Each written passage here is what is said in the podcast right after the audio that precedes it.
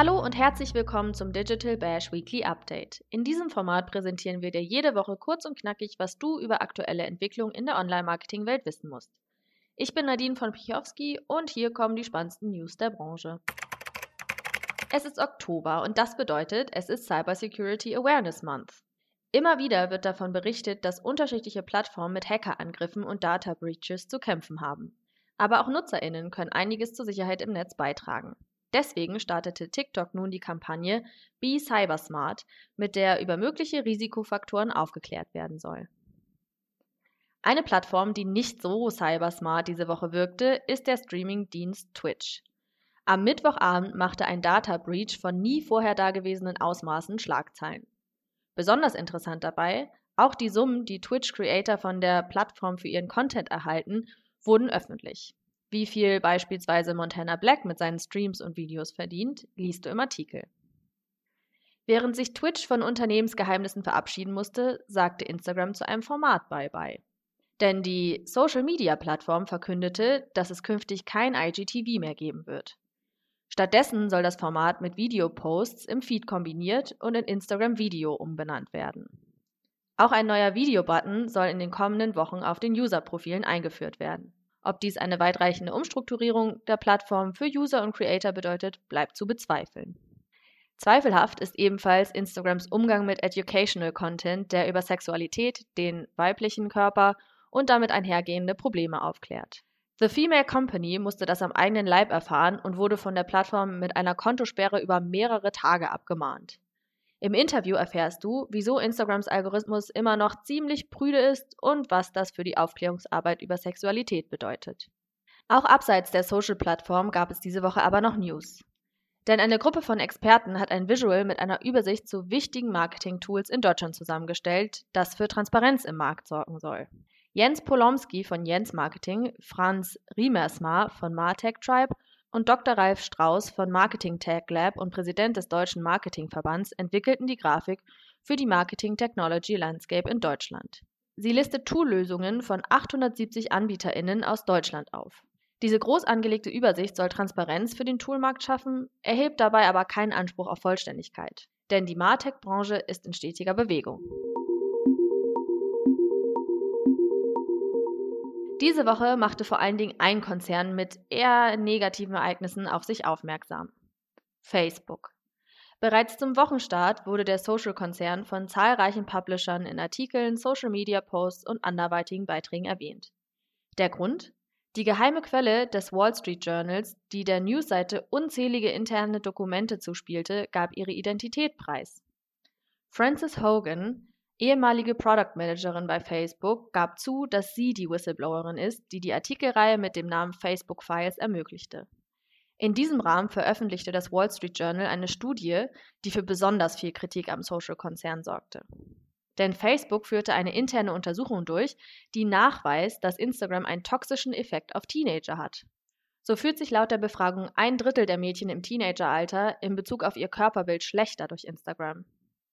Facebook verteidigte sich und machte die Studie zunächst allerdings nur teilweise öffentlich, was bei vielen KritikerInnen zu Irritationen führte. Auch dass der Social-Konzern gleichzeitig an einer Instagram for Kids App und einem Angebot für 0- bis 4-Jährige arbeitet, lässt vermuten, dass Facebook diese negativen Effekte einfach ignoriert. Zwar pausierte Instagram die Pläne für eine Anwendung für 10- bis 12-Jährige, aber eine endgültige Absage für das Projekt wollte Adam Mosseri, Instagrams CEO, nicht erteilen. Vielleicht liegt diese Entscheidung aber bald gar nicht mehr in den Händen des Unternehmens. Denn nachdem Francis Hogan in der TV-Show 16 Minutes auftrat und die Vermutung, dass Facebook Profit wichtiger sei als das Wohlergehen der NutzerInnen bestätigte, wurde die 37-Jährige am Donnerstag nochmal in einer Anhörung vom US-Kongress befragt. Hier beantwortete sie Fragen zum Arbeitsprozess und der Umgangsweise mit sensiblen Userdaten, die von Kindern und Jugendlichen stammen. Die Abgeordneten beraten nun, ob Facebook mehr staatliche Kontrollen auferlegt werden müssen. Auch wird geprüft, ob die Übernahme von WhatsApp und Instagram rückgängig gemacht werden muss, um die vorherrschende Marktmacht des Social-Konzerns zu zerschlagen. Eine Person, deren Verhalten und Reaktionen bei diesen Entscheidungen eine ganz besondere Rolle spielen dürfte, ist CEO und Gründer Mark Zuckerberg. Immer wieder fragten die Abgeordneten in der Anhörung konkret danach, wie viel Zuckerberg über diese Studien wusste. Zuckerberg, der sich bisher nicht zu den Vorwürfen äußerte, reagierte am Donnerstag mit einem Facebook-Post auf die Anschuldigung. Er gab an, dass der Social-Konzern keineswegs Profit dem Wohlergehen der NutzerInnen vorziehen würde. Derartige Vorwürfe würden Unternehmen nur dazu bringen, keine internen Untersuchungen mehr durchzuführen, damit keine Nachteile ihres Services aufgedeckt werden würden. Facebook hätte in den vergangenen Jahren auch viel Gutes getan. Zyniker würden nun sagen, vor allen Dingen Gutes für den Kontostand des CEOs und Gründers. Denn laut der Forbes 400 gehört Mark Zuckerberg zu den drei reichsten Milliardären der Tech-Branche in den USA. Ob nun auf dem zweiten oder dem dritten Platz ist unklar. Denn zusätzlich zu dem Whistleblower-Skandal kostete ein Ausfall aller Facebook-Plattformen am Montag den Unternehmer 6 Milliarden US-Dollar. Anfang der Woche trennten die Hashtags Facebook Down, Instagram Down und WhatsApp Down auf Twitter. Neben dem Facebook Messenger waren die Plattform und die Chat-App für ganze sechs Stunden nicht mehr verfügbar. Facebooks Aktienkurs fiel und somit eigentlich auch Zuckerberg vom zweiten auf den dritten Platz der reichsten US-Tech-UnternehmerInnen. Der Grund für den Ausfall war ein Konfigurationsfehler der Server. Dieser dürfte aber der Konkurrenz ziemlich egal gewesen sein, denn alternative Anwendungen wie die Chat-Apps Signal und Telegram, aber auch Twitter erlebten einen enormen Userzuwachs. Der umstrittene Chatdienst Telegram verkündete am Montag, 70 Millionen NutzerInnen dazugewonnen zu haben. Ein Rekordzuwachs für die App in einer derart kurzen Zeit. Ob diese User wieder zu WhatsApp zurückkehren, nachdem der Fehler nun behoben ist, bleibt abzuwarten.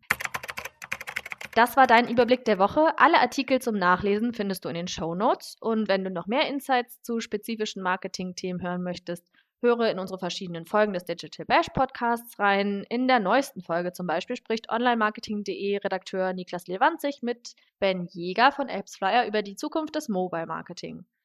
Besuch uns auch auf Instagram, Facebook, LinkedIn und Twitter, wenn du magst. Und wer lieber Post von uns bekommen möchte, kann sich unter onlinemarketing.de ganz einfach zu unserem Newsletter anmelden.